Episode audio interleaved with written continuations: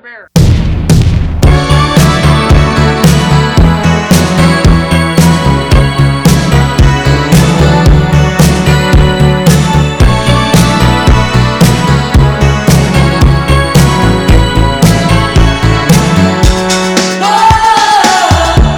Hello，大家好，欢迎来到啤酒事务局，我是天。我是齐，今天又是北京阳光明媚的一天我们请到了我们节目历来学历最高的一位嘉宾，啊，对，这个肯定是。Hello，大家好，我是陆，跟我们的一个齐名字对齐。嗯，我我叫孟露，孟博士是有好几个身份，其实主要就两个身份，在啤酒圈里，一个是皮博士的成员，另外一个是现在北京自酿啤酒协会的现任会长，两个身份。对，都是非常重量级的身份。对，然后我们第一期聊了那个林林，就是上海协会的会长，然后今天终于见到了北京协会的会长。对，因为我们第一期节目播出去之后，有全国各地的小伙伴，但尤其是北京的，说北京的组织 是什么样子的，怎么进入，北京会员表示不服，对，表示不服。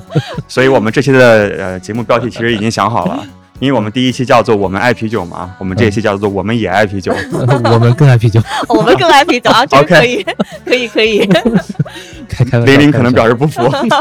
开玩笑，大家都是兄弟协会，是吧关系非常好。嗯，行，那我们要不就按照孟博两个神秘的组织，我们可以分别就聊一聊这两个组织的一些故事。因为我关注啊皮博士其实已经挺久了吧，包括之前在学习一些啤酒的时候，还买了那个书，嗯嗯，嗯，可能算是一个入门的一本书吧。对，嗯那对于不了解皮博士的人，能不能请那个孟博士简单介绍一下皮博士是怎样一个神仙组织呢？谈不上神仙组织，算是呃怎么说呢？就是世界上平均学历最高的啤酒爱好者组织。可对可以自信的这么说，因为对对对因为博士学位已经是最已经是高的了，封顶了。对，没有更高的了。对我我们这小组织呢是，呃，大家都知道叫皮博士，是一四年成立的，然后嗯创始人是两个在荷兰代尔福特理工大学，嗯、都是公派留学的两个留学生，一个是一位姓毛，一位姓王。那个毛呢，就是大家比较熟悉的太空精酿，它原名叫毛新苑。当年在荷兰的时候，本身也做过学联的主席，所以我们管他叫毛主席。好啊，的这对这个这个是我们现在皮博士的一个核心，包括你看的那本书，叫《皮博士的啤酒札记》，对呃，也就是毛主席最近几年在咱们公众号上发过的一些文章内容的整理。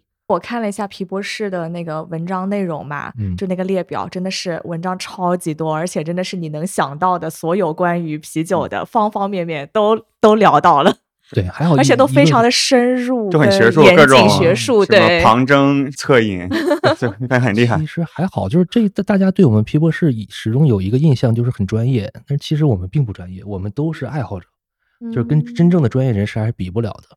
就是所以大家都嗯是哪方面的博士呢？大家目前为止十六位成员，十六位成员，大家基本好像没有重复的专业，但是没有一个专业是跟啤酒相关的。哦，哦，毛主席他是学航空的，航空航天，哇，然后那个枪爷就是另外那个姓王那个王博士，他是学机器人的人工智能。我是学哦环境工程，我是研究方向是水处理，对，包括还有我们的经济学的、法学的、政治学的、医学的、太农厉害了农学的，对，各各个方向全都有，唯独没有啤酒本专业的。所以我们始终跟别人说，我们也是一个爱好者的身份来做这个事儿，嗯，就只不过写那个文章的时候，毕竟就带着那个学术毕的那个竟有这严谨接受过博嗯士这个教育嘛，所以就是检索跟总结能力相对强一点儿。所以呢，在嗯想研究一个问题的时候，能够比一般人愿意去花更多的心思去做。嗯所以你们每天文章也会查阅大量的资料，然后对，是的，是的，嗯，是不是加入这个组织一定要博士身份？也天好像没有什么希望了。其实我我们没有严格的要求一定要是有博士身份，就嗯而我但一般人不敢来申请。嗯，其实我们最早在成立的时候，就在我加入之前，有两位硕士，嗯，他们后来读有两位硕博了吗对，后来也读博士了。嗯对，所以我们也不是从头就没有说一定必须得是博士。嗯，那为什么这么多博士爱喝啤酒，然后因为啤酒这件事情把大家聚在一起呢？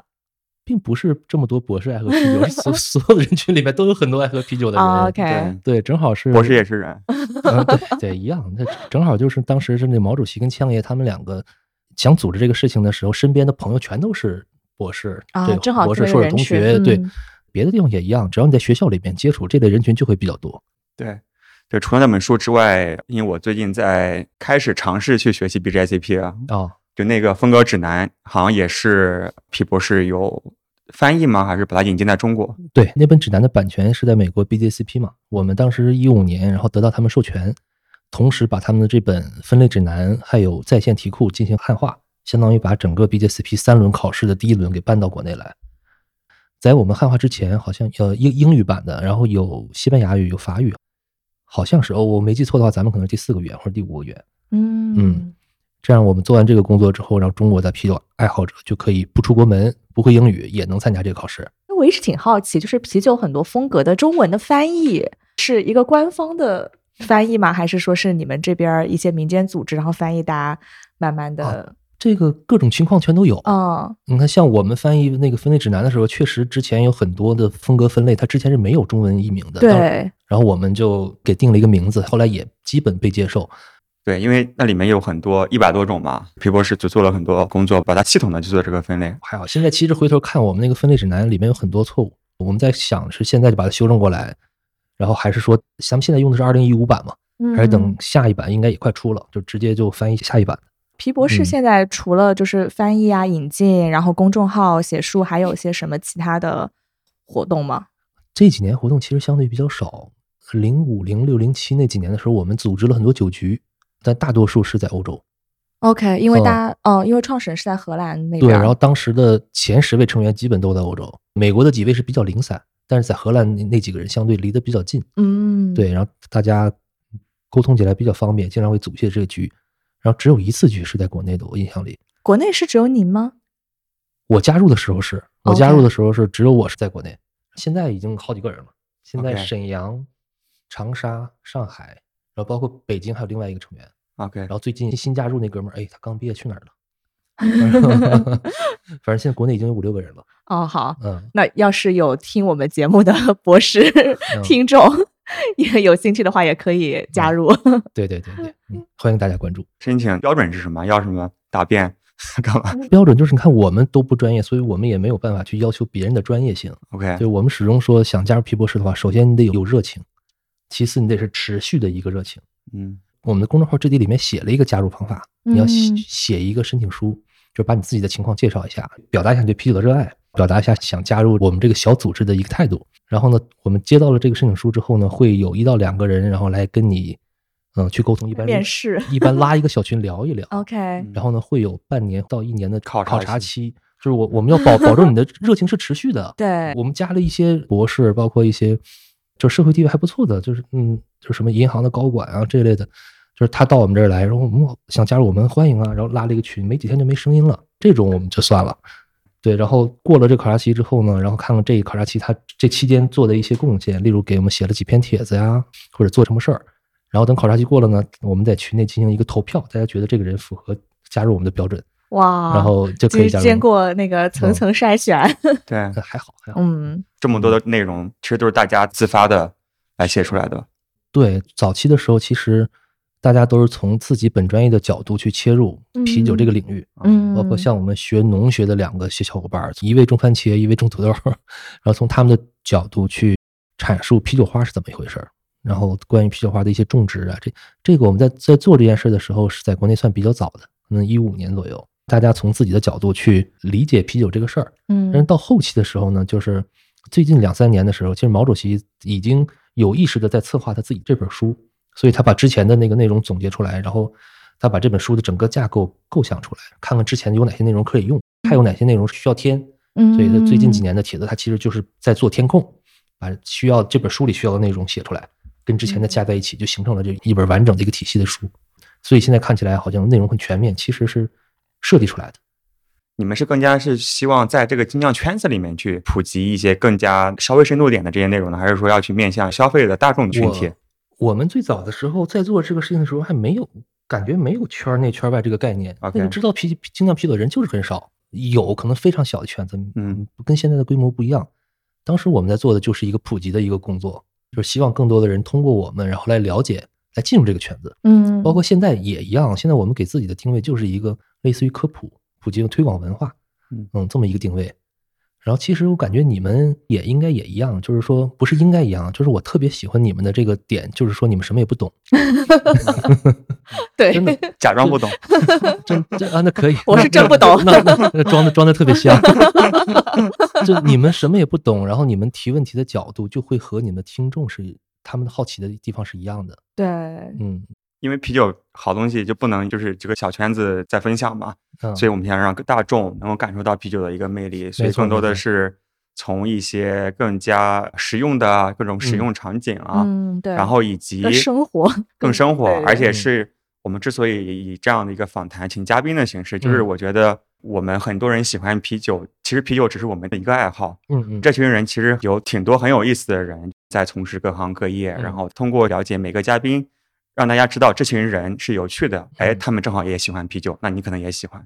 对，其实你们这个角度就已经很好了。这种播客节目，假如是一个就是你们请 之前请的那些人的任何一个人，你让他们来自己来做这个播客的话，他们会很有压力，因为这嗯做的话，他会他会讲我说的话可能就被别人当做一个专家式的人物。对对，因为我们我我们也不是想做那种什么付费那种教教育付费的那种，哦就是一个课，然后什么一二三节课那种感嗯觉，对对对，就是比较轻松娱乐的一个那样的话，说出来就要对自己的话负责任的。假如说错的话，会影响会很坏。嗯，但是像你们这种形式就不会，你们从一个就是我对这事情我不知道，等我把明白的人请过来，嗯然后我所提的问题全都是我的听众跟我一样对这事情好奇，我才会去问。嗯对，所以这个角度挺好的，我觉得。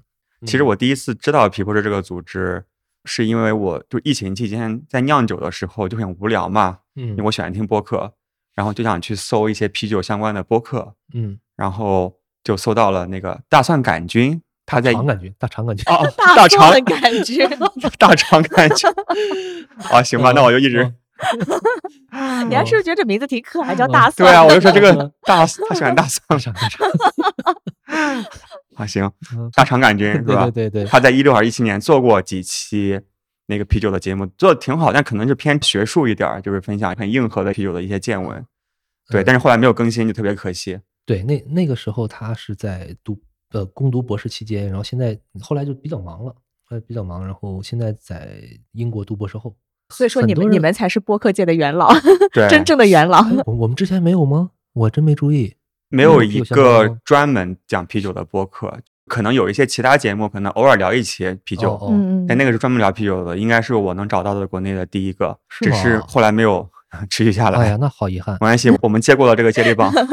那个播客就是当时我们并没有觉得怎么样，但没想到后来影响还挺深远的，因为就直到最近几年，还有不断有人通过那个播客，然后找到了我们。对我看到一些主流平台上面的播放量，看得到播放量呢，已经有积累到好几万，哦，然后一期吧，应该是有，一期一万多，对吧？就是哦应该上万的一个，哇，所以这注意这么多了。因为播客它是一个我们叫做有长尾效应，嗯，可能刚开始你上线的时候没人听，但是你放在那边，它其实不会消失的。就嗯别人可能来搜索你，不知不觉会之后会积累很多这种播放嗯量。哦，还真是。你们嗯涵盖的话题面很广嘛。嗯我看到有，比如说基本上把呃我们可几对对能想要聊把我们想要聊的，对，哦比如说旅行系列，比如说美国的酒厂巡礼啊呃，啤酒做菜，啤酒做菜，然后一些原料的探讨，然后一些啤酒的历史啊、分类啊、风格之类的，我就想了解一下，就是你觉得就是哪块市场反应比较好呢？市场反应看怎么说这市场阅反应读量就是 或者大家的反馈？我们做这个东西最有意义、影响最深远的，其实就是风格方面的介绍，其实就是 BJCP 的分类指南。通过这个分类指南，其实是给大家普及一个正确的啤酒观。嗯，这个是啤酒观，嗯，对，就是能展展开讲讲吗？对，这是我们一个新的一个名词。啤酒观，就是正确认识啤酒，因为中国人对啤酒的概念是被先入为主的，嗯被工业啤酒所占领的。即使是一些啤酒文化发达的城市，像啊我是哈尔滨人，但是我作为一个哈尔滨人，对我们的家乡的啤酒是很自豪的。我们觉得能够跟哈尔滨差不多的只有青岛，在国内，对，谁谁也不服谁。但其实这两个城市的人的是被洗脑最严重的，接受到的这种美式淡色拉格，然后包括一些德式啤酒。嗯，大家认为啤酒就是这个样子的。然后现在提起来精酿啤酒，我被问的很多的一个问题就是，到底什么是精酿啤酒？对我相信你们也一样。对对我们之前群里还有群里很多大家讨论很激烈的讨论然论，后差点对差点吵起来。精酿的定义到底是什么？对对，对对对，就其实这个问题是没有正确答案的，每个人都有自己的理解，但是通过学习全面的了解啤酒的这个，无论是风格也好，它的文背后的文化也好，我们希望达到大家在自己的头脑里建立起这个知识体系之后，最终达到一个什么目标呢？这个目标是我前两天去 CBB 的时候跟那个沪港的孙总聊起来的时候，他这个说法我觉得特别好。他说：“我咱们推广精酿啤酒文化，就是为了将来没有精酿啤酒。”嗯，就是哇，对就是大家再也不提什么是精酿啤酒，这就是啤酒。对，啤酒有这样有那样有那样的，我们知道啤酒是什么样子，没必要通过一个模糊的概念把它进行区分。嗯，对，因为我们之所以现在要去拿出来讲精酿啤酒，就是因为它还是一个单独的概念，或者是一般的认知是比较工业化的这种啤酒，对，可以是说明目前的状态还没有很好。对，就是很多人就是它是用一个用于区分和工业啤酒的统称，嗯，但其实所有的定义都不准确。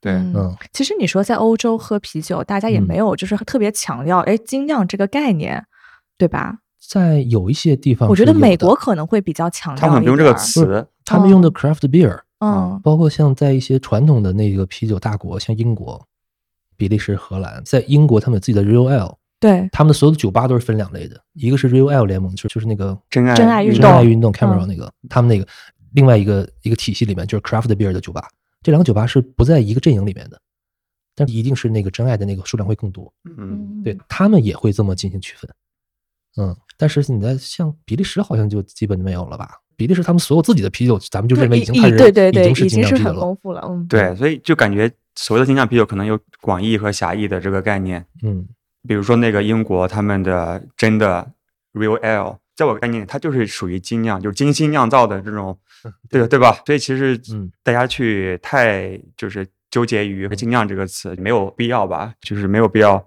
去纠结它到底是属于精酿还是不属于精酿，吧？对我我当我们对每一个风格都有了解的时候，大家大家就不会再纠结什么是精酿，什么不是精酿了。嗯对对，嗯我特别喜欢这个观点，对嗯，包括什么国际淡色拉格也是一风格的一部分，对吧也？是啤酒，它也是啤酒，也是啤酒的一份子。对啊，对 嗯，行，OK，我们先喝一个，然后介绍一下这个酒吧。好。来，干杯！来来来，我们现在正在喝的是倒酿的一款春游，一个酒花皮尔森。啊，酒花皮尔森，王厂长是给你们打广告费吗？王厂长如果听的话，就可以考虑来联系下我们。这个酒挺好。挺好的。啊，啊它是酒花皮尔森啊。对啊，我我以为是酒花拉格。要是皮尔森的话，呃，我理解可能苦度再高一点，可能更标准。嗯，就是在皮尔森真正皮尔森基础上，然后进行一个 dry hop 嘛，嗯嗯，突出酒花风味的一个皮尔森。对，嗯，而且酒花拉格、酒花皮尔森是不是不在一五年的这个 BJCP 的风格里面？对，没看到，应该没有，对，应该没有。好像最近才开始去做的一些尝试。对对对，现在大家做了很多新的尝试，也不需要纠结它到底是不是一个传统风格。喜欢就嗯好了。喜欢就好，喜欢就好。行，那我们先放一首歌，回来之后我们聊聊北京自酿啤酒协会的一些故事。莫博士有什么歌想推荐给大家吗？这首歌的名字叫做《Budweiser's A Friend of Mine》，就是我的朋友百威。这首歌是一个一百一十四年前的百老汇的一个演出的一一首歌曲，歌词内容基本就是讲家里的男人要出去去喝酒，然后他媳妇儿不让他去，嗯，然后说你干嘛那么愿意去酒吧？就是因为我的朋友的名字叫百威，他不会对我嗯唠唠叨叨那么多没用的事儿，我特别喜欢跟他在一起。然后，但是简直是一个送命回答 但是这这首歌的最后结尾是他的媳妇儿在家里给他倒了一杯酒，啊！从此他就不需要再去酒吧了。是是他媳妇儿自己酿的吗？那肯定不是百 威百威啊！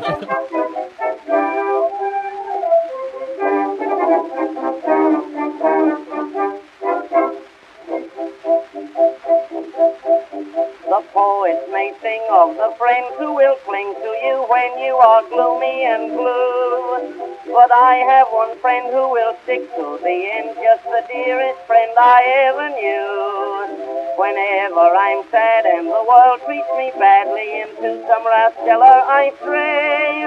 I fill up a stein with this old friend of mine, and I dream all my sorrow away. But Budweiser's a friend of mine, friend of mine, yes, a friend of mine.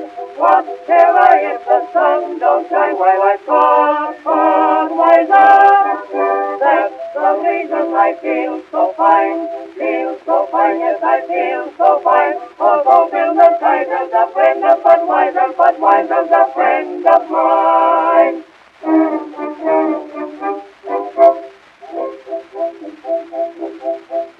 Bill Brown just been married. One night he was carried up home at the hour of one. His wife who'd retired got up and admired his beautiful, beautiful bun. She asked to detain him, her angry voice pained him. She said, where on earth did you roam? He answered, Eliza, I've been with Budweiser, I've been taking Budweiser home. But but mine is a friend of mine, friend of mine, is a friend of mine. What care I if the sun don't shine while I've got Budweiser?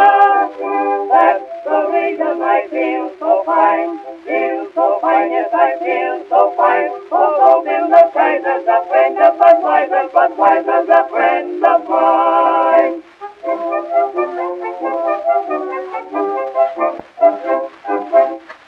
好的，嗯这首音乐应该是我最近几年听的唯一一个评论为零的网易云音乐上面的音乐，感觉是非常小众。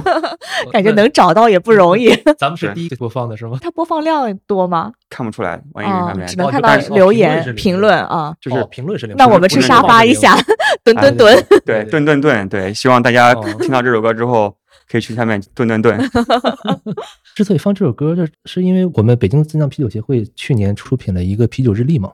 这首歌包括这个内容是在二零二一版的啤酒日历里边的一篇内容。啤酒日历嗯是一个什么样的企划呢？呃，啤酒日历这个是从我们已经做，其实已经做了第三年了，但是做实体版是第二年。嗯，最早的时候是一八年的时候，山东一个设备厂的一个工作人员，嗯一个小伙儿叫阿德，然后他在网上开始做这个啤酒日历的更新，每天一张图片，每天一张图片。啊，然后我看到的时候，他已经做了一两个月了。嗯，他那图片会配一些文字，然后都是跟啤酒相关的吗？对对对对，是哦的。然后跟啤酒相关的各种各样的知识，但我看的时候，他只做了几十篇，能看得出来就是很用心，但是其中难免有一些错误。我就跟他联系，我说我说学严谨。对我说这个方式其实特别好，然后但我希望能够放在一个更好的平台上来把这个项目给推广出去。我看得出这是一个推广啤酒文化很好的一个途径。就是像那种每天撕一页的那种日历吗？对我可以不撕，可以翻。去年我们的日历推出的时候，因为我印少了，然后当时被直接被抢购一空，几天就没有了。当时我哦们只印了一千五百本。啊，所以二零二一年能跟我们合作一下吗？在我们那哦个、可以，没问题。到到我们平台上哦也那嗯个给大家就是对我我们送你们几本，给大家做一个活动，做个抽奖啊，好呀，太好了嗯，行，对，然后对，也算是帮我们推广一下嘛。就我们。我们做这个项目的初衷，就是为了让更多的人通过这个来了解啤酒，爱上啤酒。嗯嗯，这也是我们协会的一个宗旨。我们协会的宗旨就是让更多人爱上精酿啤酒。嗯嗯，不是精酿啤酒。呃，这边有一个小小哦的故事，就是我我们之前拉群，然后我介绍孟慧，我说那个孟慧是北京精酿协会的会长，嗯然后孟慧就 那个非常第一时刻第一时刻指指正了我的错误，是 自酿协会。对我们叫北京自酿啤酒协会。对，因为我英文是 homebrew，其实直译应该叫北京佳酿协会。佳酿协会，嗯，对，但是定名字的时候我没有参与，就是我们的初代会长，嗯。嗯，银海，我们的第一任会长是牛牛皮糖的创始人银海，嗯。第二代会长是北平机器的创始人李威，我是接的李威的板儿。当时在定这个名字的时候，我并没有参与，那时候我还不知道几个协会，嗯。对我接触精酿比较晚，一四年才接触。他们定名字的时候，嗯，就是很纠结，到底是应该是叫什么叫佳酿协会、精酿协会，还是叫自酿协会？后来觉得佳酿协会这个事情范围又太窄，很多人就说啊，你这做家酿的，我自己不酿，我是不是不能加入你们？对，因为太窄了，把自己的限制窄，就不利于我们去推广这个文化。然后叫精酿协会呢，其实国内很多的协会都用精酿这两个字，是，对，嗯有利有弊。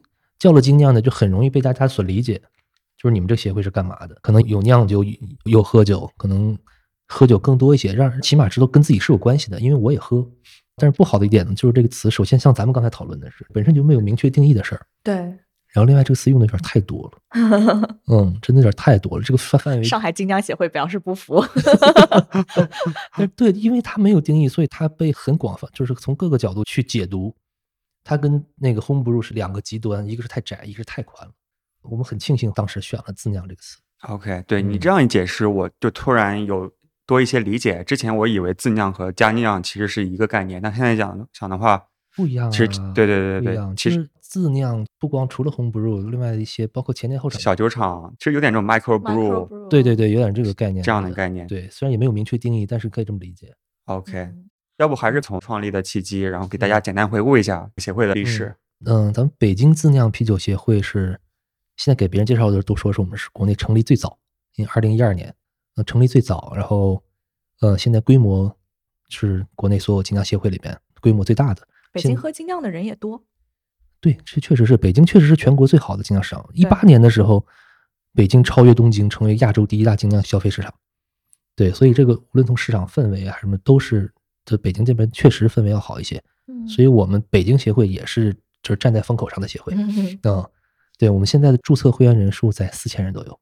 哦，对，从一二年，一二年刚成立的时候只有十二个人，十二个人里面有只有两个中国人，，OK，一个是会长尹海，一个是熊猫金藏创始人潘廷浩，哦他们是唯二的两个中国人。然后后来爆发增长期是在李威当会长的期间，从可能一两百人，然后增长到了将近两千人的一个规模。嗯，对，然后我一七年接手之后，然后现在是累计注册会员是到四千人。因为当时那个高岩高大师，他评价我们北京协会就是说，说北京协会是中国精酿的半壁江山。嗯，因为无论从哪个角度来讲，从那个协会的规模来来讲，就其他所有的协会人数加起来，可能还没有我们多。嗯然后另外一个从行业的角度来讲呢，国内很多的几乎一多半的这种品牌都是从北京这个圈子里面走出来的。对，北京的品牌嗯也很多。就我们昨天想在北京去找几家喝一下，就真的哦排不过来。是特别多，喝不过来啊嗯嗯，平时协会有什么样的一些活动啊？非常多。常规活动像我们的月度聚会，每个月大家都会有一次聚会，然后大家在某一个酒吧把自己酿的酒带到这儿来，然后大家互相品尝、互相提意见，这个是最早的一个形式。然后在两年前，就是我接任的时候，把这个活动进行了一个升级，就是每个月还要有主题。我们所谓的主题就是一个啤酒风格，说这个月我们咱们只讲这个啤酒风格，我们请一个老师来，对这个啤酒风格给大家进行讲解，包括酿造方面需要注意的东西。然然后呢，就是假如你要是正好也酿了这款酒呢，你就把这款酒带来，只要是人数足够的话，咱们就会举行一个内部的小型的比赛。啊，所以还是分享那个自己的家酿就是居多。他如果自己不酿酒的话，也可以参加，是吧也可以参加。现在的规矩是，只要你带三瓶酒来就可以当做一个门票。嗯，就是这三瓶酒你自己酿的也好，你要自己没有酒的话，你自己买三瓶酒来也好，跟大家分享都一样。对，我觉得这是一个特别好的哦学习方式。你就针对嗯这个风格，然后你说每个人带三瓶，基本上你能够把一片都给喝掉，然后哦，可以可以帮助你快速了解上手啊。下个月什么主题啊？嗯，我可以查一下去年的，我们在去年年底的时候就已经把今年的全排好了，排好了之后，让你知道明年的所有计划，你好就安排自己的啊酿酒啊计划对，看这个月啊，假如这个酒需要三个月去酿，我们就提前三个月就要就要开始准备。这个活动就是我们给它定位，就是专门针对佳酿爱好者的一个活动。就是假如你要是对佳酿不感兴趣的话，你来你会觉得很无聊，就是大家嗯讲的都是跟酿造相关的事情，也听不懂。对，就我也是有意把它打造成一个专门针对佳酿爱好者的，因为现在协会人特别多。我接任的时候就发现到这个问题了，就是协会的人多了之后，他自然就会分到各个人群里面去。嗯，有的人爱酿酒，有人爱喝酒，有的人就爱玩儿，有人有人喜欢社交，所以呢，不可能有一个统一的活动来同时满足所有人的胃口。所以我们的方法就是把不同的活动打造成针对不同的人群。嗯像这个活动就专门针对酿酒的，对。然后呢，哦，还有其他的活动是专门针对有一些喝酒的，然后有专门针对怎么样品酒的，各种各样都有。那比较典型的是我们那个啤酒跑，我们叫落日啤酒跑。落日啤酒跑也是协会一个传统的一个活动，在春夏秋这几个适于室外运动的这个季节，我们每个月会组织一次啤酒跑，每次会串联四到五家酒吧，有六家的时候就比较少，反正就几家酒吧，然后咱们嗯、在太阳下山的那一刻，然后咱们开始在第一家酒吧出发，喝掉一杯酒，然后盖一个章，再往、啊往往下一个酒吧去跑。哦，你们是一边跑一边喝对我们这叫 beer run，beer 哦 run，呃我以为跑完了以后，然后大家一起不喝一是不是喝啊。这个概念最早来自于英国的一个活动叫 beer mile，叫啤酒一英里。OK，他们是在那个田径场，田田径场四百米一圈嘛，喝一杯跑一圈，喝一杯跑一圈，啊四圈下来正好是一英里对，啊、然后，假如你这个过程中，假如你要吐了，那么你要再多跑一圈。这个这个是 beer mile 的一个概念，他们是有国际比赛的。我们受到了这个启发，然后给做了一个串联酒吧的一条路线，差不多是五公里左右，可能每次不能那么准，可能就三到六哦公里之间。嗯嗯，对，在第一站的时候，我们叫日落皮跑，因为每天日落的时间是不一样的。在北京很典型，就是天安门广场的降旗是跟日落同步的，哦，所以每天长安街堵车的时间是不一样的。啊 它一降旗就把长安街整个断掉，不让你走对，我们是在日落的那个时间开始出发，然后那个在第一站喝一杯酒，打一个卡开个章，然后往第二站跑。每个站都是喝一杯酒，然后再往下站跑。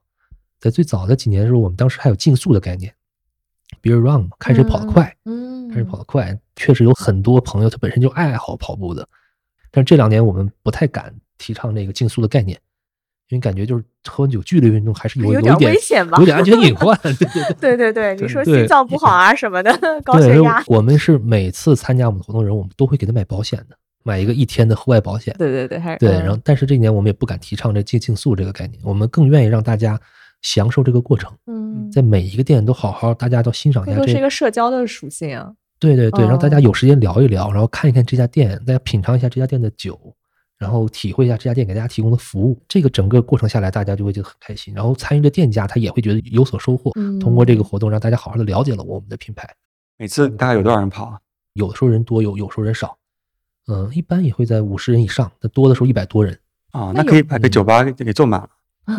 对，所以我们的起大速度不一样呀。我们的起点跟终点的这个这个接待能力是有要求的，太小的话装不下。OK，嗯，去年咱们跟上海协会还联动了一次，哦，是吗？对，，这个是我们啤酒跑有史以来第一次跟另外一个城市，然后进行进行互动，同时跑，同时跑，然后我们两个协会互相提供礼品的赞助，什么礼品？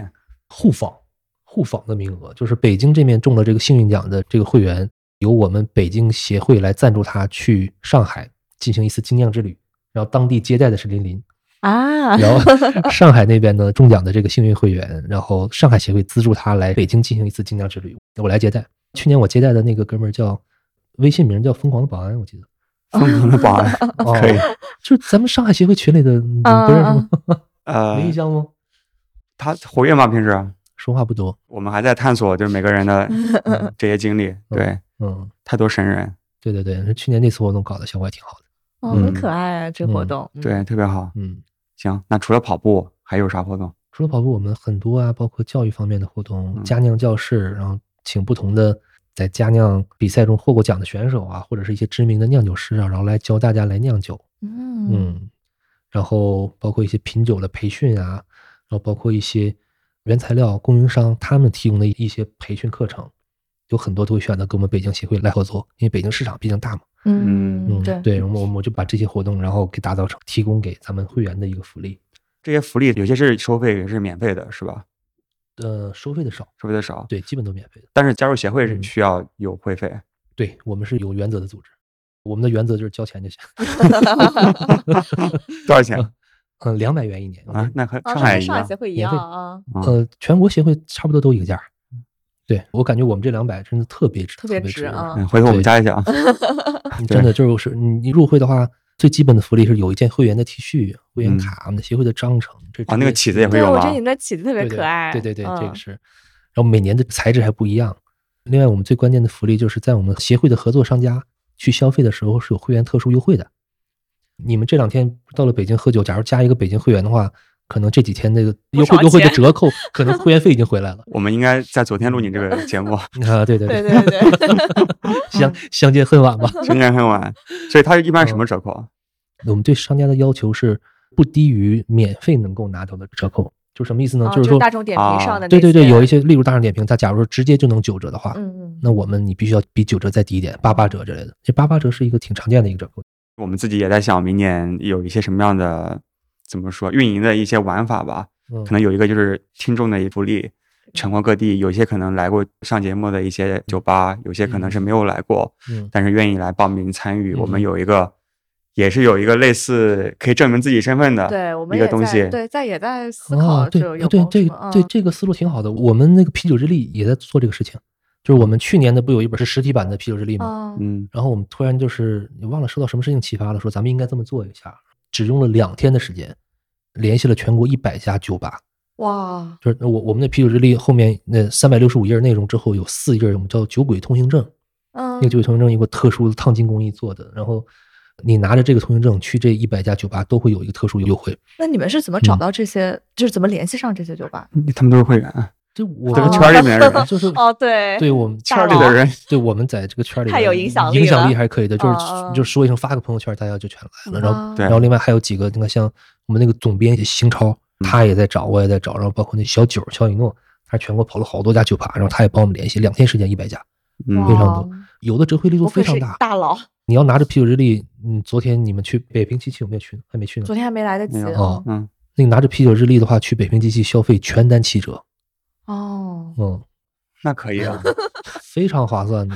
那一本日历才几十块钱。OK，你拿到四张日历，所以这个四张酒鬼通行证。所以这个日历和协会的那个其实是两件事儿，不一定是会员也可以买，对吧？对对，所有人都可以买。但是我们会员买的话有优惠。去年的会员买的话，是你买一本的话，直接买一赠二，明年的直接送给你。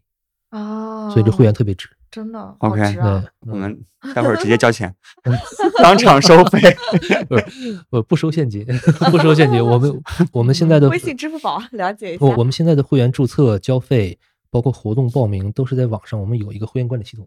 嗯，CRM 的系统要做做好，没错没错。然后那个我们那个今年正在把把这个会员管理系统进行式升级，给做成小程序的一个形式。啊，对。然后我们还特地设计成了一个，就是我提要求的时候就说要把它设计成一个别的协会也可以同时用。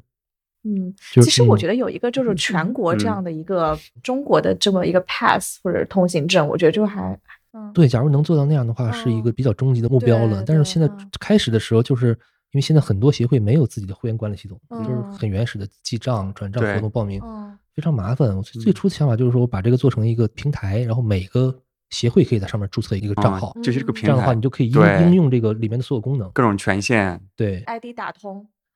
对 这个 我的领域，产品设计。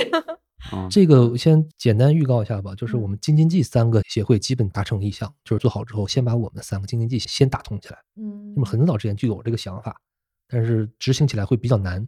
就是你说一个河北的会员到北京来酒吧来消费，嗯，然后呢，你你出示河北协会的那个会员卡，他们不一定认。对，北京这种精酿店还多嘛，对吧？然后你就是可以去很多店，但比如像河北啊，或者是其他小一点的城市，可能一个城市也就三四家好一点的精酿店。就是确实，如果有一个全球啊，不是全球，全国通用的一个通行证，我觉得这样大家就很好嘛，就去哪儿然后都可以喝一喝，然后了解一下当地的一些特色，然后。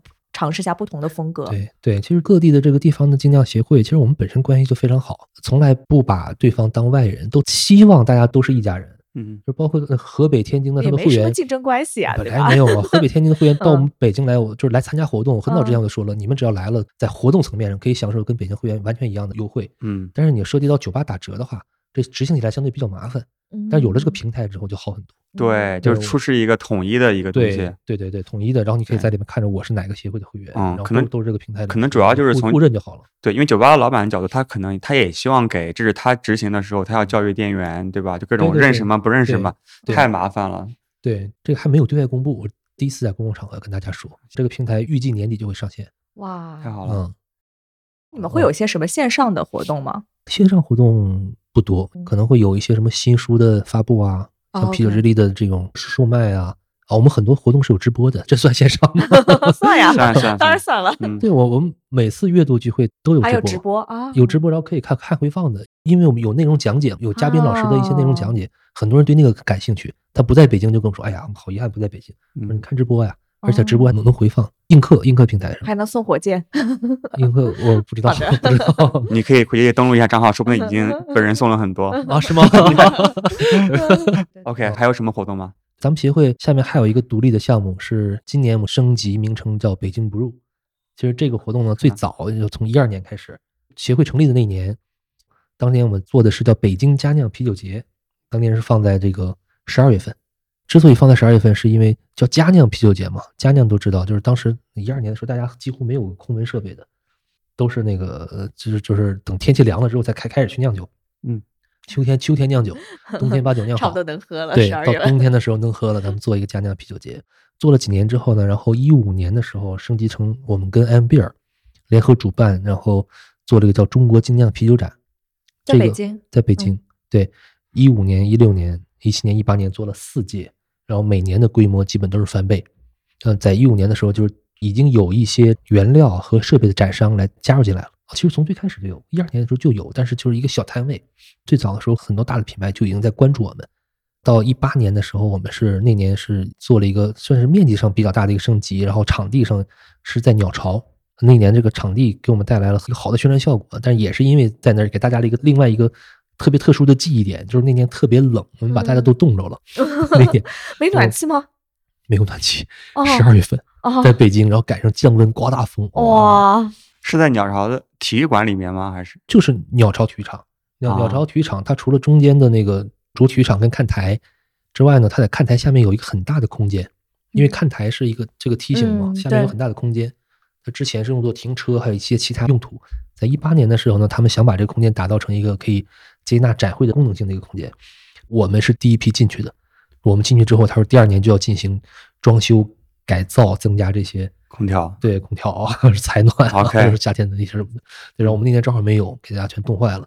那跟别人所有人提起来都是哇，年特是特别冷那年吗？哦，对对对，还得喝冰啤酒。对，然后今年我们把这个展会又进行了一次升级，进入了专业场馆，在北京的亦庄亦创国际会展中心。然后呢，从组织形式上也进行了一个全新的一个升级，可以说是脱胎换骨。我们做今年做之前是其实没有明确的概念，说什么是才是一个专业的一个行业展会。今年做了之后，我们才知道，我说我们之前做那个其实并不是严格意义上的一个展会，可能是一半有啤酒节的一个概念，一半是展会的一个概念。嗯，那之前都是都是还还是不专业，还是不专业。今年把这个展会进行了一个升级，我们终于有勇气说我们做了一个真正意义上的一个专业展会。所以区别在哪里啊？这个区别还挺大的。今年做完了之后，我们才知道，很多人对这东西没有明确的概念，包括很多展商，我们的展商到我们的展会来了之后，他自己还不清楚呢。他说：“哎，今年人好像没有以前多呀。”我说：“咱不是啤酒节，没有那么多人喝酒。”所以你面向的观众群体是完全不一样的。嗯，啤酒节主要是对 to C 端，对，就是你来的人就是我喝酒花钱来喝酒的，然后请些 DJ，然后造造气氛，对对，搞点小吃，对，包括一一会儿咱们去参加的八乘八，它就是个啤酒节。嗯，对，呃，这个啤酒节呢是花钱进门，或者是买门票，或者是进门论杯买，或者是你买门票的时候含几杯。无论什么方式，都是由这个消费者来买单。他就是来喝酒，他来买酒，他来体验你的服务，对，来开心的。对，然后从组织者的角度呢，嗯，就是，呃，我和啤酒品牌来一起组织这个啤酒节，我提供平台，然后你的啤酒品牌来跟我合作，然后咱们一起去赚这个消费者的钱。从品牌的角度来讲呢，我来参加你这个啤酒节，我花钱买你摊位，我让参加啤酒节的。消费者来到我的摊位上来买酒，对我再把钱赚回来。嗯，而且品牌曝光啊，对，或者是你的摊位免费给我，然后我把酒卖出去呢，我来跟你分账。嗯，这这个是一个啤酒节的一个组织形式。是的，对，但是展会是完全不一样的。展会是我们观众是不收费的，因为观众说我们希望他是更多的 B 端的一个，我们叫专业，我们叫专业观众。嗯，对，我们叫就叫专业观众。我们主办方来提供这个平台，展商来。交钱，然后承担这个展会的一些成本，包括组织成本、场地成本、一些搭建成本，由品牌来交钱加入这个平台，然后我们做好所有的展示之后，把专业观众请过来，然后专业观众并不要在现场进行消费，但是他本身是专业观众，他可能是酒商，他可能是酒吧老板，他可能是餐饮饭店的老板，他们在这个平台上对品牌有所了解，我们来促成他们之间的这一个信息合作关系，对对对，没错。评价一个啤酒节，它的指标可能是来的人多不多，对，然后热不热闹，热不热闹，嗨不嗨，嗯，然后但是评价一个展会，就是专业观众比例有多少，现场达成了多少合作意向，展商拿到了多少项目信息，这是完全不一样的。嗯，这今年是第一次就完全转型成一个专业展会。对对，就今年我们虽然跟别人说进行了一个转型，但是大家大多数人都对这都没有概念，然后所以我们今年经常被问到，说你们干嘛去那么偏的地方？说你们干嘛选择一个工作日？说我们其实真的就是能起到一个筛选的作用。对对对，专业展会一定要在工作日的，因为展商他是来工作的。是的，对 他并不是来嗨的。哦，对，他是来工作的。然后呢，包括地点，我们在五环外，交通很方便，所有的运输车不需要进五环，在北京进五环很麻烦，嗯，有时间限制。对，所以我们在这个位置，在这个时间段，保证了所有来参加展会的人，绝大多数都是真正的专业观众。嗯。当然，我们也不是说不欢迎爱好者来，我们也欢迎爱爱好者来的。就是爱好者来的话，可能就成本稍微高一点，最起码得请一天假。嗯，对，这个真没办法。但是，当我们当然很欢迎大家来。有点类似那个 CBC 一对，是的，也是一个专业的展会。是的，我为了去上海 CBC 一的那个展会，我还请了一下午的假。哦，那当时我 老板问我去请假干嘛，我说去参加展会，然后他就 惊到了。对对对对对对，可以类比。对我和孟慧认识，就是因为在上海的精酿协会的群里面嘛。然后有一天，孟慧就发了一个调研，是一个调查，在线调查，在查表。那个调研结果出来了吗？出来了，展会之前出来了。因为我当时做那个调查，最初的一个想法就是希望在这个展会上面能够做一个主题演讲，来给大家介绍这个中国佳酿爱好者的一个现状。演讲的主题就是一个现状的一个研究。演讲主题是嗯，中国佳酿爱好者调查，然后。横杠中国未来精酿从业者画像。OK，对，我们在一个行业的专业展会上来提及这个内容，其实并不是单纯的要给大家介绍佳酿爱好者怎么样，是因为佳酿爱好者这个群体是跟整个行业的发展密切相关的，所以我要把这个话题在这个场合提出来。嗯，圈里人都知道，就是佳酿爱好者是精酿行业的基石或者是土壤，就是佳酿爱好者多了，然后这个行业才会有更多的活力。是因为咱们可以类比美国精酿的一个发展的一个情况，它现在有在 BA 注册的独立酒厂有八千多家，嗯，其实百分之九十五以上的品牌都是由佳酿爱好者然后慢慢转型过来的，都会有这么一个过程。虽然也有很多科班出身酿造专业，对，但是其实真正保证这个市场充满活力的是家酿爱好者。中国现在精酿市场已经发展到这么大的规模了，但是没有人知道家酿爱好者现在是一个什么情况。嗯，对，对，所以。呃，我想从这个角度来给大家介绍一下家酿爱好者现在现状是什么样，然后所以发起了这个在线调查。这个调查好像是国内第一次，因为我之前查不到一些相关的记录。我做这个调查的时候，我满以为会得到一个让人欢欣鼓舞的一个结论，就是说，就是说佳酿爱好者现在是这样这样。然后我用几个词来对佳酿爱好者进行一个画像、一个定义。嗯，对，然后让大家开开心心的看一下，非常好。但是没想到调查结果出来并不那么乐观。嗯，你回收了问卷有多少？演讲的时候是五百七十二分。最近那个虽然没有宣传，但陆续也有人在贴那个表。嗯，对。那大概的结果是怎样一个现状呢？大概的结果是确实能够达到我最初的一个目的，就是对这个人群进行一个画像。咱们中国家庭爱好者的一个关键词，主要的年龄段集中在二十五岁到四十岁，家庭幸福，这个 有点意外，离离婚率非常低。OK。对，然后追求个性，然后受教育程度比较高。非典型的理工男，百分之九十五都是男性。对对对，哦，对，女性只有三点五。呃，这个其实并不准确，嗯，并不准确，因为我在后台能够看到他的那个微信注册的一个性别，那应该是更准确的，那个性别的比例要比这个高，有百分之八，百分之八的女性用户，然后在填这个表的时候，有很多人选择了男性，我不知道为什么。嗯，反正也是一个比较小的比例了。对，反正也是比较小，对，但没有那么小。OK，是不是选项它是男性在上面，默认的那个，它还是打乱的一个顺序？应该是男的在上面，可能。Anyways，或者是有很多明明是男生，但是他在微信上面就要假装女生。有的，有的，真的少吧？有，有的，有的。这种你微信加了微信之后，明明是个男的，然后加微信还是个姑娘，多奇怪啊！这个这个背后原因，小号，这个背后原因没有分析出来。但是女女性肯定是一个比较小的比例，但是其实也不应该那么小，因为北京协会这边那个姑娘酿酒还挺多的，是吗？对，还挺多的，应该不会百分之十那么少。那姑娘酿的话提了起来吧，那么重，老公来啊？啊，好吧，啊，所以才家庭幸福是吧？对对，然后呢，收入比较高，然后有与众不同的生活品味，享受动手的乐趣，就是喜欢 DIY。喜欢 DIY 胜过口腹之欲，就是他酿酒并不是为了喝，嗯，一般自己酿酒不舍得喝。对，然后另外一个比较重要的结论就是我刚才说的，就并不是想象的那么乐观。首先是咱们这个人数是五百七十二人，之前没有预想到这个会有多少人来参与这个在线调查，可能是几百人，五百多人并不出乎意料。你针对的是北京、上海地区吗？全国，哦，全国各个协会全都帮我转发了，我认为几乎是可以覆盖到所有的家酿爱好者。您虽然爱好者并不所有都是协会会员，但是其他几个渠道、几个公众号，然后包括佳酿爱好者论坛，嗯，就我感觉几乎是可以覆盖佳酿爱好者的。就假如你在中国是个佳酿爱好者，这些渠道你一个都不接触，几乎不可能。对，起码你酿酒上网搜的时候，你不可能脱离开这种佳酿爱好者论坛啊这一类的这些品牌啊、这些协会的公众号。可能至少都看到，但是有没有人点开愿意填是另外一个状况。对对对对，肯定不可能就是每个人都覆盖到，但也差不多。嗯，就是这些渠道是可以触达到达的。嗯，对对。然后另外有一个数据是是否参加过家酿比赛，将近三分之一的人是参加过比赛的，有三分之二的人并没有玩家酿，但是并没有参加比赛。所以我想了一下，我哎，那算一下大师杯这几年会有多少人参加过呢？然后我跟大师杯组委会联系了一下，然后他把他们的数据也给我了，前三年的数据。